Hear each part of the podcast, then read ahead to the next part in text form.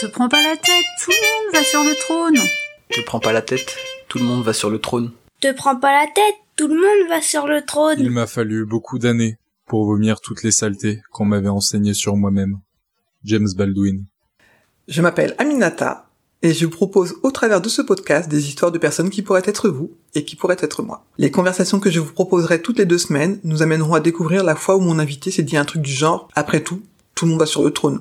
Et par la même occasion, on décide de laisser de côté leur peur. Tête, tout le monde fait pareil. Te prends pas la tête, le monde t'appartient. Te prends pas la tête, tout le monde va sur le trône. Ifo Bâton est travailleuse sociale. Elle est plus précisément assistante sociale de formation. Elle exerce aujourd'hui la profession de référente de parcours au projet de réussite éducative pour la ville de Rennes. J'ai eu le plaisir d'apprendre à découvrir Julie au travers de nos nombreux échanges et rencontres. Chaque rencontre avec elle me fait entrer dans un puits de sincérité, de douceur et d'émulation cérébrale. J'avais envie de partager avec vous ses expériences, son parcours. Julie est une de mes invitées qui a participé à une interview filmée. Vous aurez donc l'opportunité de choisir d'écouter l'épisode uniquement ou de le voir en l'écoutant sur ma chaîne YouTube Tout le monde passe sur le trône. Te prends pas la tête, le monde Te t'appartient. prends pas la tête, le monde Te t'appartient. prends pas la tête, le monde t'appartient. Bonjour Julie, Bonjour Aminata, comment vas-tu? Très bien. Et toi? Bah écoute super. Bon, les gens verront cette vidéo, euh, genre il sera, ça sera plus l'été, donc euh, nous Oui. sommes en été, c'est pour ça que nous avons ces, ces jolies tenues qui Oui. nous euh, permettent d'être au frais. Voilà. Bon, je suis ravie qu'on prenne enfin ce temps ensemble, parce que ben ça fait quand même un moment que je, j'allais dire que je te drague. Non peut-être pas, mais On va Que pas je- aller jusque-là. que je te demande de passer sur le trône. Tout à fait. Jusqu'au moment où tu as eu enfin envie d'y passer. Mais je pense que tu avais besoin de faire des, passer des étapes. Et ben en fait, c'est drôle parce que au début, quand tu m'en as reparlé, tu me dis, oh, en fait, il faudrait qu'on se cale une date. Je dis, mais elle me l'a jamais demandé. En fait, je pense que j'avais switché. Ah ouais, t'avais ouais, coupé ça de ta tête. Bon, Voilà. écoute, en tout cas, moi, ma euh, mémoire euh, de désir était toujours là. Donc, euh, bon, on a commencé à parler, mais je t'ai pas laissé te présenter véritablement. Oui. Est-ce que tu veux bien nous en dire un peu plus que ton prénom? D'accord. Alors, je m'appelle Julie Faubaton. Euh, comment je me présente? Je suis qui Euh, Je suis une femme, j'ai 46 ans, je suis travailleuse sociale. Mhm. Je travaille euh, pour la ville de Rennes et je suis maman de deux enfants qui ont euh, 20 ans, Maëlle, et euh, 17 ans, Noah. D'accord, Voilà. ok.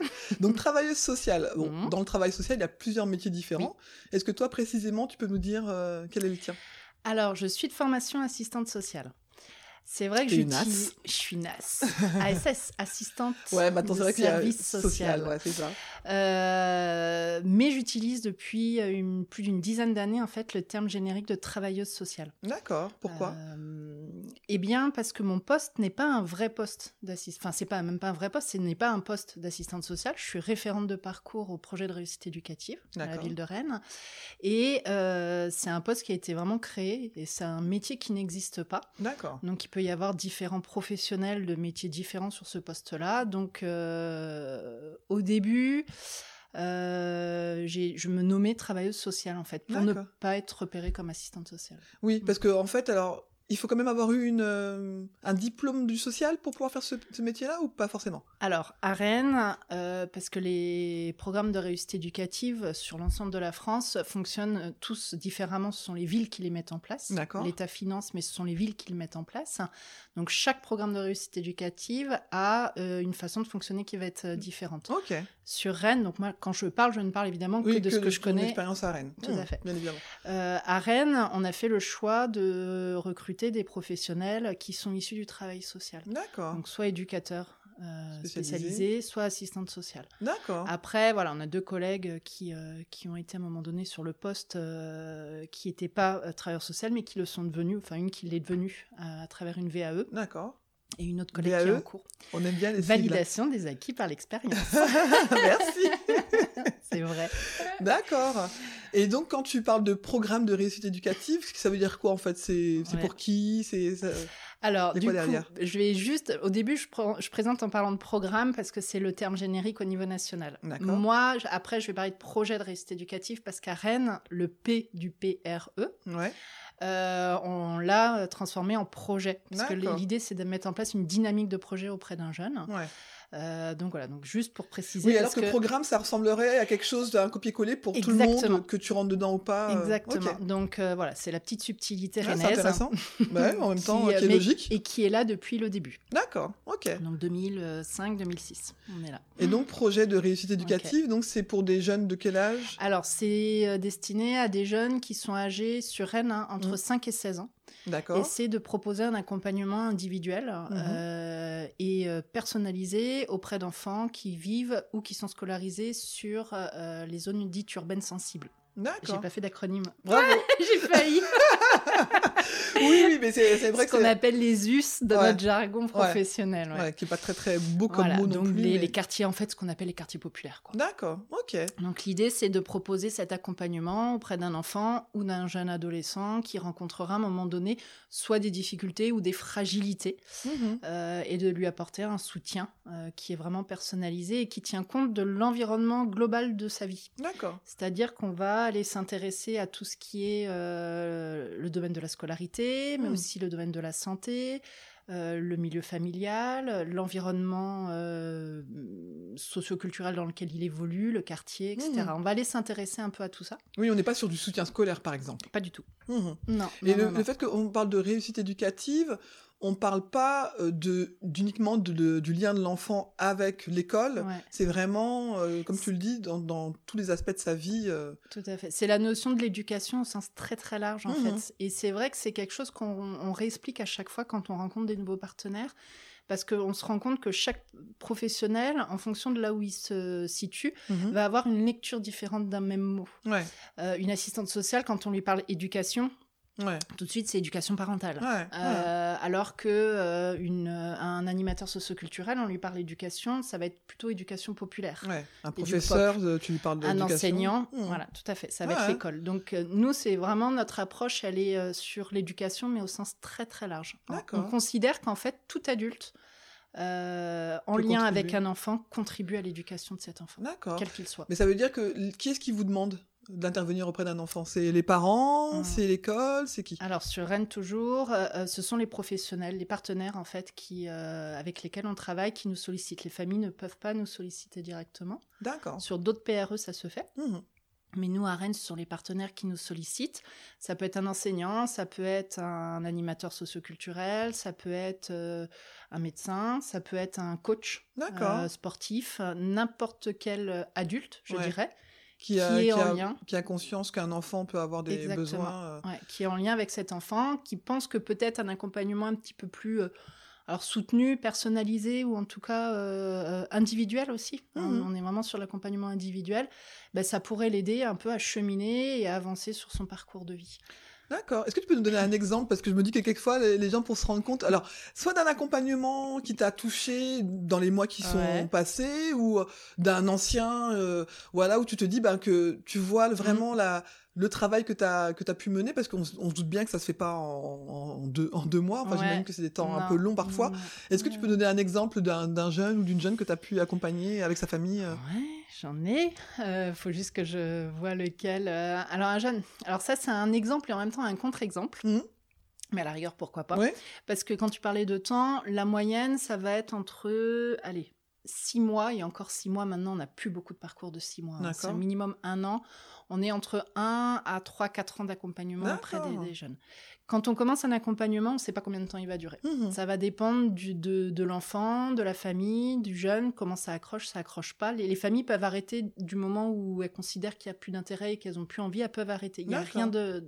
de Il y a un contrat volontaire, il y a un contrat moral. Ouais, euh, on se dit que voilà, on fait l'accompagnement, mais il n'y a pas de, c'est vraiment sur du volontariat. D'accord.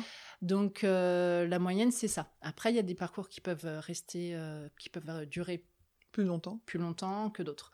Là, le jeune dont, auquel je pense, c'est un jeune, là je viens de la- de l'arrêter parce qu'il vient d'être majeur, hein, euh, mais euh, je le connais depuis sa sixième. Donc c'est un parcours qui est, c'est un de mes parcours les, Les plus, plus longs longs. que Ouais, j'ai ouais. eu. Donc ouais. euh, Parce que sixième, a, a priori, c'est 11 ans à peu près. c'est ça, c'est ça. Et donc, Et donc en- 7 ans, quoi. Bah oui, et ce jeune-là, il rencontrait des difficultés liées notamment à des, de la dyslexie. D'accord. Et il avait donc des fa- une famille qui était étaient, euh, qui avaient migré, donc euh, une famille qui ne connaissait pas le système euh, scolaire français, qui au départ où on- je les accompagnais, la maman était pas à l'aise avec aussi le, le- le langage, Mhm. donc, enfin le français en tout cas.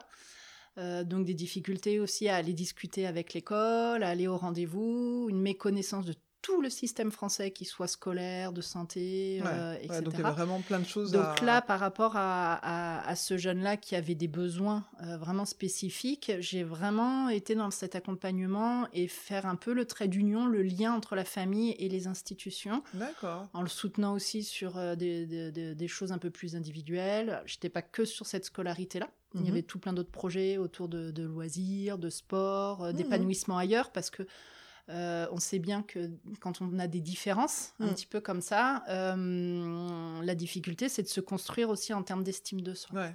Mhm. Et nous, au niveau du projet de réussite éducative, on est beaucoup là-dessus. C'est-à-dire qu'on est beaucoup dans l'accompagnement de jeunes pour les aider aussi dans leur euh, estime d'eux-mêmes et Ouais, euh, qui ou leur pas que leurs confiance en lui. quoi. Voilà. Mhm. Mhm. Donc quand parfois à l'école, parce que l'entrée quand même elle est souvent scolaire, même si c'est pas comme tu disais de l'accompagnement à la scolarité, on remarque que euh, c'est quand même énormément de temps passé pour l'enfant. Mhm. Et quand la, la scolarité est compliquée, et ben on se construit souvent une estime de nous-mêmes qui, qui est aussi Ouais. complexe.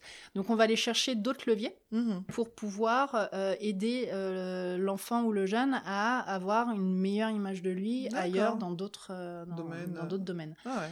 Donc voilà, et donc ce jeune-là, je l'accompagnais durant tout. Donc au début, bah, il y avait euh, toute la mise en place avec les collèges. Euh, la dyslexie, elle est reconnue officiellement par l'éducation nationale, mais la mise en place, elle est parfois complexe. Mhm.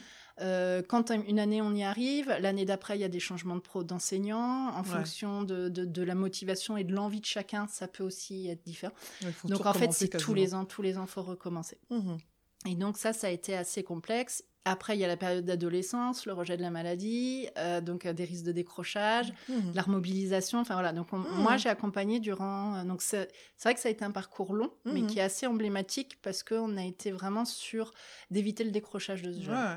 Et là, cette année, il m'a envoyé un SMS pour me dire qu'il avait eu son bac pro et il part en BTS. Donc Ah, ça, c'est une vraie ouais. réussite. Ouais, bah, j'imagine. Ah, bah, super, effectivement. Pour lui, hein. Ouais, bah oui, ah, bah, tout à fait. C'est comme ça que. Ouais, ouais, ouais, Mm. c'est. euh, Est-ce que du coup, bah, alors tu, euh, tu parlais de, du fait que tu es travailleuse sociale, mais que tu as une formation d'assistante Oui. sociale euh, à la base. Est-ce que tu peux nous parler un peu de ton parcours, alors euh, Mm. sans remonter jusqu'à la maternelle, hein, mais quel, euh, alors t'es passé directement du bac à l'école d'assistante sociale, par exemple Alors, ou- je- je- oui, je suis passée du bac à l'école d'assistante sociale, mais avec un petit peu de retard.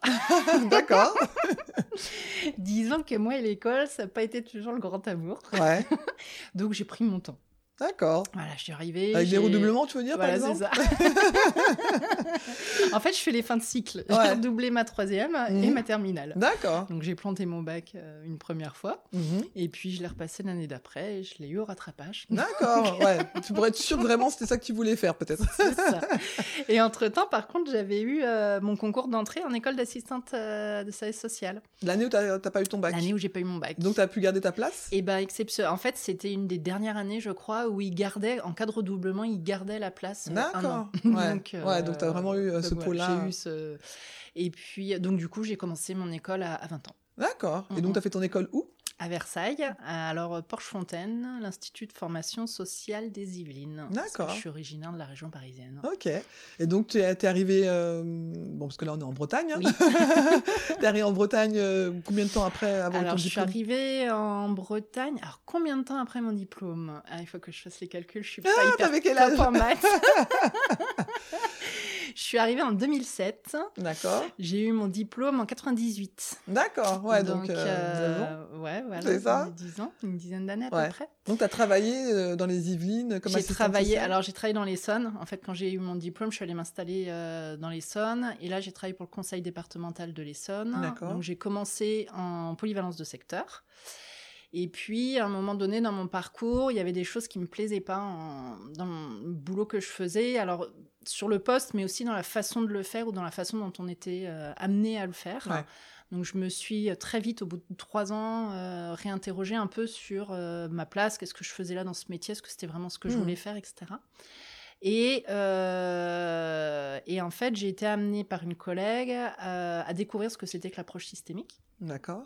Et grâce à ça, en fait, ça m'a donné une une autre, totale autre vision du travail social. Mhm. Donc j'ai complètement, euh, j'ai fait des formations, je me suis formée à ça, et j'ai complètement modifié ma façon de travailler. Mhm. Et cette modification et ce changement de, de travail m'a amené plus vers la famille, Mhm. l'enfance.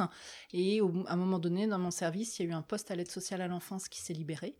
Euh, et du coup, j'ai sauté sur l'occasion pour euh, quitter la polyvalence de secteur et aller euh, à l'aide sociale à l'enfance. Ouais. Donc j'ai Je- fait. Je vais, je vais pas te demander d'expliquer la- l'aide sociale à l'enfance ni la systémie, mais je mettrai un petit, Ouais, un petit lien dans l'épisode Ouais. pour que les gens puissent aller voir un Très petit peu. vite, ce la systémie, Ouais, tu c'est- peux on en- peut, je peux dire juste que c'est, on s'appuie en fait sur les ressources des personnes. On considère que toutes les personnes ont des ressources et que c'est ces ressources-là qui vont les, leur permettre un peu d'aller chercher leurs solutions. Donc c'est vraiment l'accompagnement bienveillant en s'appuyant sur les ressources Mhm. et en tenant compte aussi de euh, tout l'environnement. On considère qu'une personne est dans un système, C'est ça. Une personne dans un système et que cette, euh, ce système influence la personne, mais la personne influence aussi ce système-là. Effectivement, et ça, ça vaut pour tout, tout un chacun, tout. tout, un chacune. Hein, c'est pas uniquement les personnes Non. qui, qui, sont qui font appel au service social. Ah, pas du C'est-à-dire que toi qui me parles, moi, euh, les personnes qu'on croise dans la rue, euh, notre boulanger, notre boulangère, ben, on est tous issus d'un système à la base. On rentre dans notre système. On est, c'est plusieurs systèmes qui se croisent. Voilà. quoi. Mhm. Et, euh, et l'idée, c'est que c'est plus c'est complexe et mieux c'est parce que ça permet vraiment d'avoir une vision. euh, là, pour le coup, on reparle de vision globale en fait Mhm. d'un- mode de fonctionnement. Ok, super. Est-ce que euh, quand tu faisais ton, parce que tu dis que bon, l'école c'était pas euh, ton, Oui. ton ami forcément, Mhm. euh, alors sans- que ce soit à l'école d'ailleurs ou euh, au moment où tu as commencé à travailler, Mhm. euh, cette notion d'impossible, tu vois, qui, qui euh, que, que l'on peut se mettre dans la tête parfois en se disant oh, non mais moi jamais je ferais ci ou jamais je ferais ça, et finalement aujourd'hui être alors avec le recul, tu regardes par, par-dessus ton épaule et tu dis ah bah finalement euh, il y a 10 ans, il y a 5 ans, je me dis que je ferais jamais ça et aujourd'hui tu y es. Est-ce que t'as as quelque chose de cet ordre-là toi qui te Alors oui, quand j'ai fini mes études, quand j'ai eu mon diplôme, je me suis dit yes, les études c'est terminé pour moi. Ah, je me suis dit, je vais plus jamais bosser chez moi. Quand j'aurai fini mon travail, je vais rentrer, je vais être tranquille, je vais Ouais. pouvoir bien profiter, bouquiner, être avec les copains, les copines. Et je me suis dit, c'est terminé les études. ouais. Et bah, ça a duré quelques années. Alors, par contre, j'adore apprendre. Mais ça, c'est et, et tout le temps. Je me suis formée, euh, donc diplômée en 98. Je pense que si je reprends euh, mes documents, je dois avoir fait une formation tous les ans D'accord. euh, depuis que je suis diplômée jusqu'à Mhm. maintenant, parce que j'adore apprendre, j'adore être dans la nouveauté, etc., mais pas les études. Ça, Mhm. c'est c'est le système scolaire, je pense, qui me convenait pas. Et là, j'ai repris mes études Mhm. en septembre, octobre de cette année pour faire un, ce qu'on appelle un diplôme universitaire. Et euh, du coup, je me suis lancée parce que c'était vraiment quelque chose qui, Qui m'animait et j'avais très envie. Et donc, j'ai réfléchi pendant un certain temps. Euh, très clairement, je l'ai pas fait quand mes enfants étaient petits Mhm. parce que je savais que ça allait demander du temps, de l'organisation. Et l'organisation, c'est pas toujours mon truc. Ouais. Donc, euh, j'ai attendu aussi d'être au niveau familial un peu Ouais. plus libre pour Ouais. pouvoir me relancer là-dedans. Et Donc, effectivement, euh, donc finalement, tu as travaillé de chez toi, euh, j'ai travaillé bouquiné. chez moi, j'ai énormément bouquiné, j'ai énormément écrit, j'ai occupé beaucoup de soirées, je continue encore maintenant. Ouais. et- mais en même temps, c'est sur, des, sur quelque chose Qui m'anime énormément, Ouais. et qui me plaît. Donc euh, au final, j'ai l'impression de pas bosser. Quoi. Ouais, ouais, ouais. Donc, Oui, alors tu, tu parlais d'écriture, euh, Mm. tu as une autre activité euh, qui, enfin, t'en as plusieurs, mais t'en Oui. as une en tout cas qui, Mm. qui aujourd'hui a donné lieu à un blog que, tu as créé Ouais. avec d'autres personnes. Est-ce que tu veux bien nous en parler un petit Ouais. peu euh? Bah, c'est de ce diplôme universitaire qui s'appelle Psychiatrie et compétences transculturelles avec le professeur Marie-Rose Moreau, qui, euh, que j'ai démarré là en novembre. Et dans le cadre de ce DU, on devait faire un travail de fin d'année pour valider. Ça, c'était soit un article Mhm. pour une euh, revue scientifique euh, ou autre, euh, du travail social euh, ou, ou d'autres revues, mais en tout cas avec des articles qui sont assez longs, Mhm. soit un mémoire, soit un projet. Mhm. Moi, je me suis lancée dans l'écriture d'un article parce que c'était quelque chose qui que j'avais envie, même avant de faire le DU, j'étais déjà en train de réfléchir et j'avais commencé à écrire sur des, des choses pour pouvoir euh, les publier à un moment donné Mhm. au niveau professionnel. Et euh, ça me paraissait euh, très naturel d'aller vers ça parce que déjà, d'une, je suis assez à l'aise avec l'écrit Ouais. et je commence à écrire. Enfin, j'écris depuis longtemps, mais là, je commence un petit peu à, à me dire que c'est quelque chose que je peux exploiter Mhm. Au niveau personnel et professionnel. Euh, et la transmission. Le- L'article, c'est de donner à lire quelque chose, c'est de transmettre. Et donc, Mhm. ça, c'est quelque chose qui, qui me plaît aussi énormément. Ouais. Donc, je suis allée là-dessus. Sauf qu'à un moment donné, Covid, pas Covid, mauvaise question d'organisation, je, je sentais que dans mon travail, j'étais un petit peu en difficulté sur l'écriture de cet article-là pour le rendre euh, à la fin de l'année, tel Ouais. que c'est exigé. Et en fait, j'ai une collègue de, de, de mon groupe qui, euh, elle aussi, arrivait, tournait un peu en rond, avait commencé avec un article, n'y arrivait pas, et elle a eu l'idée en fait de créer un blog Mhm. euh, pour parler justement de tout ce qui était transculturalité.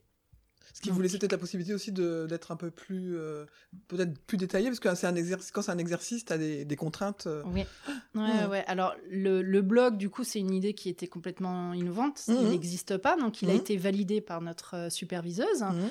euh, Alice, qui a décidé, donc qui a dit OK, pas de souci. Par contre, ce qui serait bien, c'est de le faire de façon collective, que ce soit pas elle Mhm. qui le porte toute seule. Et c'est pour ça qu'elle a proposé à l'ensemble. Alors, on appelle ce qu'on appelle un groupe de supervision. On était une dizaine d'étudiants sur 60, 58.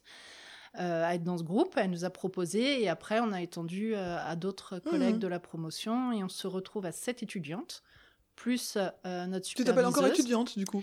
Eh ben, on l'a créé, s- en- alors plus maintenant, Bah oui. mais euh, c'est vrai que euh, je suis encore sur la bascule. On arrive à la fin de l'année, Ouais.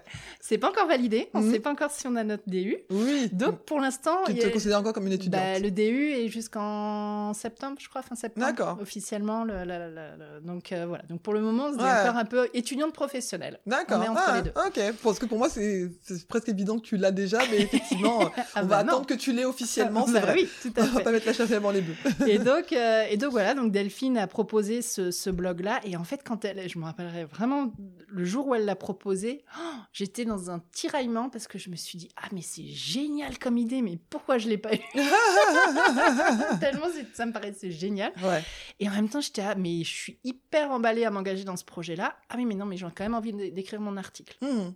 Parce que j'y tenais. Mhm. Donc j'étais un peu là-dedans et donc ce qui a été convenu, c'était que euh, au final cet article-là, je l'écrirai. Ouais. Il prendra peut-être un peu plus, il prendra même plus de temps que je ne pense, Mhm. mais euh, j'ai priorisé en fait le blog euh, Ouais. et, et en me disant l'article, je, je, je le ferai bien. plus tard. Ouais. Et je ne le regrette absolument pas. Ah. Et, et voilà. Donc on est huit à avoir créé, enfin sept à avoir créé ce, ce... non huit, on peut dire huit à avoir créé ce blog-là. Et du coup, euh, euh, qui- que vous alimentez euh, Alors- chaque- chacune votre tour, parce que donc il y a que des que des femmes. Oui, on n'est que des femmes. chacune votre tour, vous alimentez avec des, euh, des, des articles différents. Donc pareil, je mettrai le lien euh, Ouais. si tout ton groupe est d'accord. Ah bah oui, il n'y a aucun souci. On l'alimente euh, de façon régulière. Alors là, pour le moment, il est alimenté par des écrits qu'on on a commencé à écrire au mois de mai, parce Mm. qu'on ça fait partie aussi de notre euh, validation. Donc on, on a dû aussi écrire euh, un écrit par semaine pendant euh, deux mois et demi, euh, Ouais. à raison de deux mois et demi, etc. Pour fournir de la matière. Mm. Pour aussi travailler sur le, euh, pour valider notre euh, notre DU aussi, et, euh, et donc là ce sont les, les écrits qui sont mis euh, un peu comme ça au fur, Mm. euh, au fur et à mesure. Là il doit y en avoir une quinzaine à la date où on fait l'enregistrement. Il y en aura encore plus Ouais, quand, euh, quand ça sera publié. Euh, et l'idée en fait c'est d'avoir euh, cette approche transculturelle euh, dans un quotidien. Mhm. Donc on peut y parler. Donc la, la lecture c'est euh, à peu près 2-3 minutes. Ouais, de ça lecture. C'est des petits articles. L'objectif c'est qu'ils se lisent vite et par tout le monde. Mhm. Donc on, ça peut parler de littérature, ça peut parler de films, ça peut parler d'expérience professionnelle, ça peut Mhm. de personnel. Voilà, ça Mhm. c'est le quotidien avec euh, des lunettes transculturelles. Ouais, ouais. Et puis il y a le compte Insta qui va avec, et je- Oui. je- qui est vraiment très joli Insta, visuellement, avec merci. les, avec les couleurs, tout ça. Ouais. Et euh, on, peut, on peut dire aussi ton travail sur ce compte Insta, hein, parce que Oui. c'est quelque chose que vous faites, vous réfléchissez à plusieurs, mais Tout à fait. Ouais. Il y a le compte Insta, le compte Facebook, Mhm. et on est, en fait, on s'est euh, un peu, euh, ré- euh, comment on peut dire, redéployé toutes les. Il y a énormément de travail dans un blog. Mhm. Le blog en lui-même, par exemple, Mhm. moi, je ne, je n'y connais rien. Ouais. C'est les, les oui, c'est petites des mains blogs, du blog. des choses à faire. Et euh, oui, oui, et ça a l'air assez complexe. Mm. Donc ça, il y a, elles sont trois, trois, Mhm. coll- trois collègues qui le font. Mm. Euh, donc on, a, on les appelle les petites mains euh, du blog. Donc c'est elles qui euh, mettent les photos, les, les, euh, les articles euh, en ligne. euh, et euh, et c'est pas juste euh, je mets un article, un écrit, je mets Mm. une photo et je publie comme sur Facebook. Ça demande un gros travail derrière. Et on est trois sur les réseaux sociaux, Insta et Facebook. Donc moi, c'est vrai que je suis plus sur les réseaux sociaux, c'est plus mon truc. Ouais.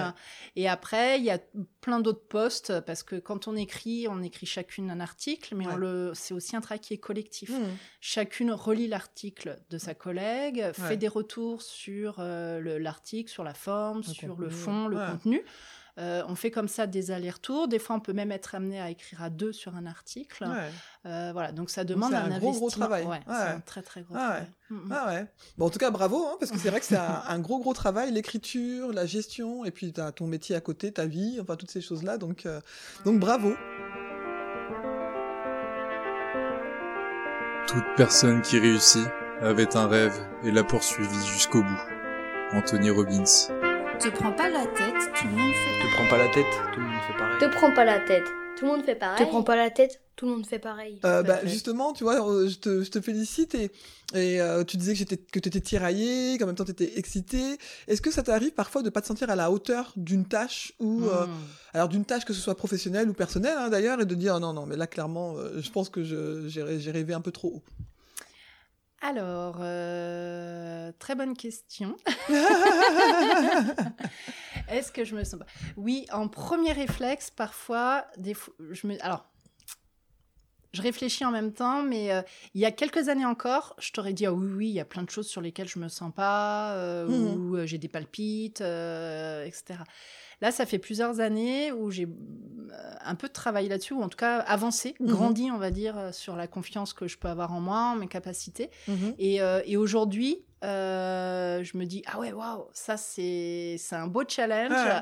J'ai encore un petit peu d'hésitation et je me dis, allez, vas-y, go, de toute Ouais. façon, t'as Ah. rien à perdre. Ah. Il y a encore quelques années, je t'aurais jamais tenu ce Oui, discours-là. tu vois plutôt du côté challenge que du côté euh, je suis pas capable en tout cas. Exactement. Ouais, ouais. Ouais, Ça s'est basculé, Ah, ça, hein. ça a basculé en euh, mais ça je sais pas faire, euh, limite panique, Ah, ah. etc. À ok, je sais pas faire, mais il n'y a pas de raison que j'y arrive pas quoi. Ouais, ouais. Ouais, bah Mm, c'est, c'est bien parce que c'est vrai que ça, c'est parfois des opportunités qu'on peut louper, euh, Mm. de choses sympas à faire parce qu'on a eu peur. Donc, ça veut pas dire qu'il faut toujours aller co- contre ses peurs, hein, mais en tout cas, c'est bien de, savoir en faire quelque chose. Tu dis que tu as travaillé Oui, dessus, ouais. donc euh, tu t'es fait aider. Tu, comment t'as fait? C'est quoi ta technique toi? Parce que Ah, comment on passe de là à, oui. à Ouais. l'autre? Alors ma technique, euh, non, je me suis pas fait aider. Je pense qu'il y a eu un- un- une bascule. euh, J'ai eu une épreuve dans ma vie euh, personnelle qui a été euh, assez, euh, assez importante. J'ai Mm. perdu ma maman. Mm. Et ça, ça a remis en question beaucoup de choses. Mm. Alors, dans le cadre d'une maladie. Donc, il y a la maladie, il y a la peur de la mort, il y a la mort qui arrive. Enfin, voilà, il y a beaucoup de choses qui, quand tu arrives à avoir, sur tes 40 ans, ben, ça vient bousculer pas, mal de, pas mal de choses. Donc, après, ça, c'est un travail personnel que j'ai fait moi. Parce que je suis beaucoup dans l'introspection, que je suis beaucoup dans la réflexion, dans l'analyse et depuis tout le temps. Mm. Donc, euh, et avec le soutien aussi beaucoup de mon entourage et d'amis qui ont Mhm. été très très présents, euh, il y a des choses qui se sont un peu déclenchées Mhm. euh, à à partir de ce moment-là. Ouais. J'ai, on va dire que j'ai, transformé cette épreuve qui a été vraiment euh, extrêmement dure euh, en quelque chose euh, de, de l'ordre d'une ressource Mm. euh, et de positif. J'ai Ouais. réussi à faire cette Comme une transformation. renaissance un peu. euh, Ouais. il y a quelque chose qui a fait la bascule à ce Mhm. moment-là, et après, c'est ben, au, au fur et à mesure des, des mois et des années qui passent, des rencontres que tu fais aussi. Mm. Et puis après, tu apprends à te connaître au fur et à mesure. Et, et puis, plus tu grandis, plus tu vieillis, et plus tu apprends aussi à te connaître. Donc, ça, c'est plutôt chouette. Euh, donc, voilà. Et c'est vrai que j'ai fait aussi une rencontre d'une personne euh, qui me bluffait euh, par sa capacité à tout mettre en place sans jamais. se- Enfin, en tout cas, on avait l'impression qu'il se remettait jamais en question. Ouais. Et cette personne-là, euh, ça m'a vraiment impressionnée. Et euh, je me suis, et à un moment donné, ça fait écho à des valeurs que je partageais Ouais. énormément. Ah, Et à un moment je dis mais moi aussi, je pense pareil. Moi aussi, je suis sur le partage. Moi aussi, je suis sur la connexion, sur la transmission. Et, et mais pourquoi moi, ah ouais. je n'y arriverai pas et pourquoi Ah. moi, ça, je le ferai pas Ah, Et, euh, et c'est à partir de là aussi où ça a commencé un peu à, dire à y a- bouger pour il n'y toi. a pas de raison quoi. Ouais. Mm, mm. Bah, merci d'avoir partagé parce que c'est vrai que Mm. euh, quelquefois on, on parle de, du- de ce moment-là où ça a basculé ou quoi, mais sans forcément rentrer dans les détails. Et puis ça peut donner presque l'impression qu'il y a de la magie pour certains Ah, et que et pas pour d'autres. Et en fait, ce que Mm, mm. tu décris, alors euh, bien évidemment l'épreuve que dont tu parles, euh, c'est une épreuve que bon qu'on vivra et qu'on Mm. on vit forcément à un moment donné dans sa vie, mais euh, bah on n'en fait pas tous tous et toutes la même chose. Donc euh, c'est vraiment, enfin merci d'avoir partagé. Bah. Euh, Est-ce que tu te souviens, toi, de, de blocage? C'est une de mes questions Oui, rituelles aussi, hein, forcément. Mais, euh, de blocage, de choses. Parfois, tu dis bah, qu'il y a des personnes qui, ont pu Ouais. t'inspirer, mais parfois des gens qui peuvent nous inspirer. Alors, parfois sans s'en sans, rendre compte non plus, hein, mais par des choses euh, qu'on peut nous dire, où on dit euh, ah ben non, bah toi Julie, euh, jamais tu vas de ce côté-là ou voilà, et ce blocage-là à un moment donné peut être un blocage que tu transformes en, en, quelque chose de positif justement parce que tu dis bah ok en fait tu m'as presque challengé en me disant que c'était pas pour moi et là j'y vais. Alors, j'ai pas de souvenir. Euh, je le savais que j'allais avoir cette question-là parce que j'ai écouté beaucoup de tes podcasts. Euh, et en fait, ça m'a permis d'y réfléchir et de me de, de dire j'ai jamais vraiment eu un, un, vrai euh, message ou en tout cas une phrase qui m'a un peu bloqué, etc. Euh, je me suis souvent posé cette question de me dire mais qu'est-ce qui m'empêche euh, Tu vois, j'ai souvent, euh, on ramène souvent ça au féminisme, etc. Mais je me suis dit est-ce que en tant que femme, est-ce que je me suis plus bloquée Mais il y a des hommes aussi qui se bloquent. Bah oui. Majoritairement, mmh. l'histoire nous montre aussi que en tant que femme, on est souvent à plus se bloquer ou à ne pas s'autoriser certaines choses. Mmh. Donc je me suis dit, est-ce que culturellement j'ai été impactée par, par quelque chose de cet ordre-là? Euh, moi, alors j'en ai entendu des choses, hein, parce que comme je te disais, l'école et moi, c'était, ça faisait deux. Ouais. Donc, euh, enfin deux. Après, j'ai, j'ai pas été. Euh, c'est bien deux, parce que moi, je dis 50 hein, généralement. j'ai pas été une cancre, mais c'était, je faisais le minimum en fait. D'accord. Pour, mmh pour passer d'année en année, quoi. Mmh J'en suis pas très fière. Hein, mais non, mais bon, après, mon mode de fonctionnement. le résultat, après, c'est... Et, euh, et c'est vrai que, euh, du coup, j'ai perdu le fil de, de ma question. Tu disais que, de, quand tu faisais ton, oui, ton donc j'ai eu, des profs, j'ai eu des profs qui m'ont dit, euh, mmh. oui, pourrait mieux faire, euh, ou euh, des profs qui disaient, des fois, qu'ils pouvaient être déçus, etc. Et en fait, alors ça me poussait, mais pas du tout, et au contraire, ah. c'est moins, j'en faisais moins, quoi. Ah. Donc, c'était pas, pour moi, mmh. c'était pas la bonne méthode. Mais j'ai pas souvenir de quelque chose qui vraiment marqué. Ouais, mais c'est après c'est pas une, euh, obligation, mais quelquefois, euh, euh, voilà, je sais que ça peut parfois avoir un, enfin jouer un rôle dans la façon qu'on a de se regarder aussi. Donc mm. j'avais envie de savoir pour toi si ça avait été le cas. Nous sommes ce que nous pensons. Tout ce que nous sommes est le résultat de nos pensées. Bouddha. Te prends pas la tête, tout le monde va sur le. Te prends pas la tête. Te prends pas la tête, tout le monde va sur le trône. Est-ce que, alors bon, tu en as nommé plusieurs, hein, des, sujets de fierté, mais est-ce que si aujourd'hui euh, euh, je te posais la question, euh, maintenant, là, présentement, de quoi tu, te sens fier Si tu, parles de toi et dis, je suis fier de moi d'avoir fait ça. Alors ça, la fierté, c'est un mot qui j'ai toujours eu du mal avec. D'accord. J'ai euh, toujours eu, euh, c'est quelque chose, euh, j'ai rarement, enfin c'est pas rarement eu de fierté, mais c'est pas que j'en ai pas eu, c'est que j'avais du mal à mettre le mot fierté mot derrière. Fierté derrière. Avec mes enfants, par exemple, je leur, je faisais tension en fait toujours de pas leur dire ah je suis fière de toi je suis fière de toi mais tu peux être fière de toi. Quand tu réussissais quelque chose c'était toujours la première c'était tu peux vraiment être fière de toi. Ce que tu as fait c'est top. Après moi je suis contente pour toi et je suis fière de ce que mmh. tu as fait mais la, la, première des choses c'est être fière de toi. ça.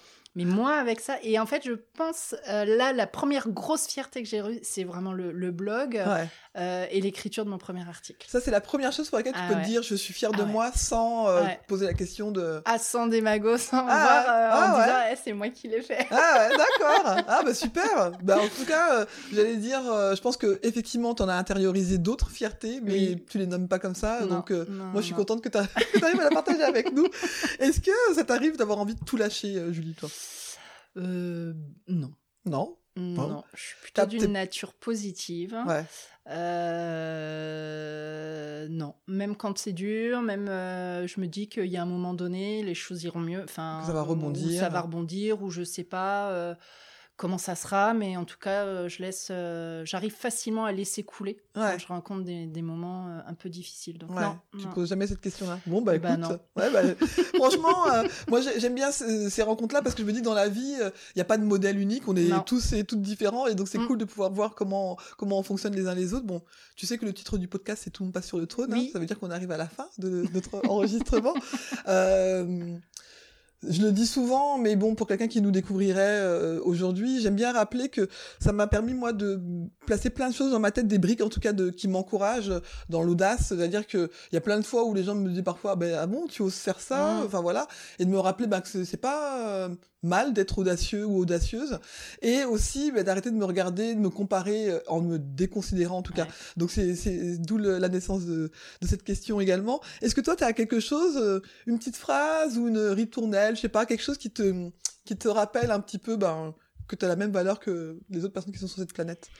Eh ben euh, oui, alors, je ne sais pas si, si ça va dans ton sens. C'est pas tant euh, une ritournelle pour essayer de dédramatiser les choses, mais c'est une phrase que j'ai entendue en formation dans la bouche d'une collègue un jour et qui m'a marquée. Et je me suis dit, mais elle a raison. Et depuis, je l'ai vraiment intégrée. Et c'est de, de se dire qu'en fait, tu peux pas plaire à tout le monde. Ah ouais. Et mmh. ça, et en fait, elle a dit j'ai passé l'âge de vouloir plaire à tout le monde. Ouais. Et cette phrase-là, je me suis dit mais c'est génial. Ouais, ça décomplexe que, eh ben, vachement. Et ça décomplexe. C'est-à-dire mmh. que oui, on a tous, euh, évidemment, enfin en tout cas moi, il y, y, a des choix, il y a des défauts, il y a des choses que je vois chez moi. J'ai l'impression que ça prend des proportions énormes, etc. Et le regard de l'extérieur ne me renvoie pas ça. Ou en tout cas, maintenant je me dis que ceux qui me renvoient par exemple, ce que moi je considère comme des défauts, et encore que maintenant j'ai intégré et je ne les considère plus du tout comme des défauts, mais ah. parce que je suis comme ça, ah.